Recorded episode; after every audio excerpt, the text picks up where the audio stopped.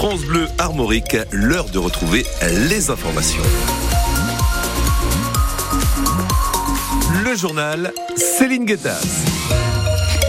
Trois jours après la défaite à Milan, le Stade Rennais retrouve la Ligue 1 cet après-midi le Roison Park avec la réception de la lanterne rouge du championnat Clermont. Les Rennais devront faire euh, toujours sans le fait. Erider blessé, comme Naguida sorti face au Milan AC après un souci au genou. Kalimwendo et Yildirim sont suspendus, ce qui prive donc Julien Stéphane, l'entraîneur rennais, de deux attaquants, mais qui offre à Amine Gouiri une occasion de se relancer au sein de l'attaque rennaise, François Rosy. La dernière titularisation d'Amine Gouiri en Ligue 1, c'était déjà face à Clermont en décembre dernier. Blessé au genou, ensuite, il a démarré face à Sochaux en coupe avec un doublé à la clé.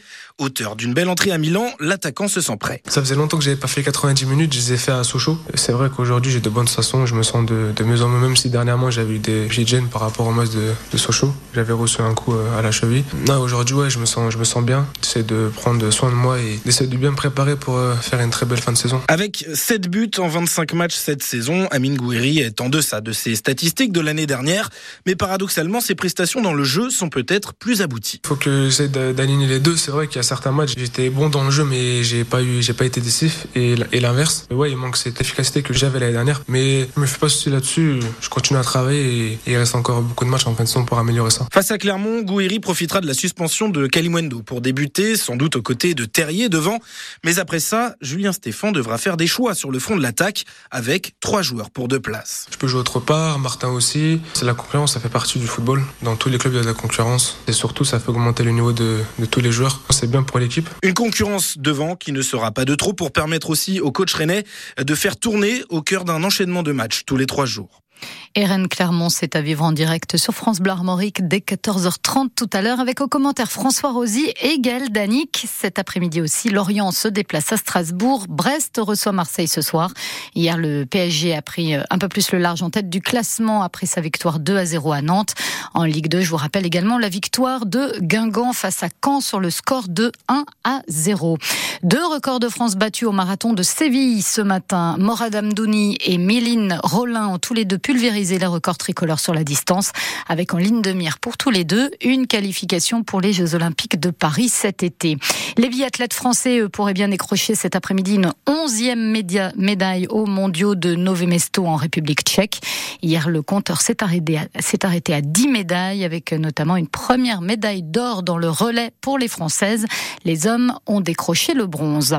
Dernière journée de grève aujourd'hui pour les contrôleurs de la SNCF, avec un trafic encore perturbé aujourd'hui. Dans l'ouest, la direction de la SNCF prévoit deux TGV sur 5 en circulation. Les trains Ouigo et les TER en Bretagne circulent normalement. Le retour à la normale sur tout le réseau est donc prévu pour demain. Un préavis de grève a toutefois été déposé pour le week-end prochain, cette fois par les aiguilleurs avec le syndicat Sudrail.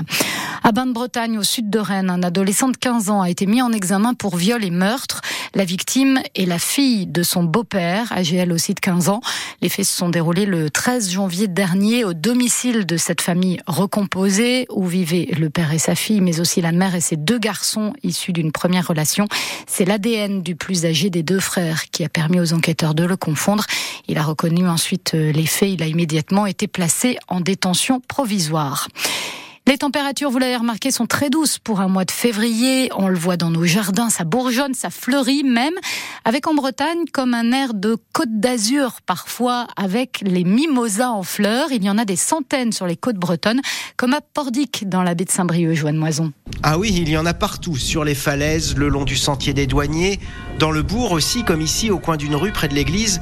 Comme dit Agnès, on se croirait sur... La côte d'Azur, c'est l'explosion de couleurs et de parfums. Ça sent très très bon. C'est Michel. Mais le problème, c'est que ça dure pas très longtemps. Les petites boules fanent très vite et on en retrouve partout après.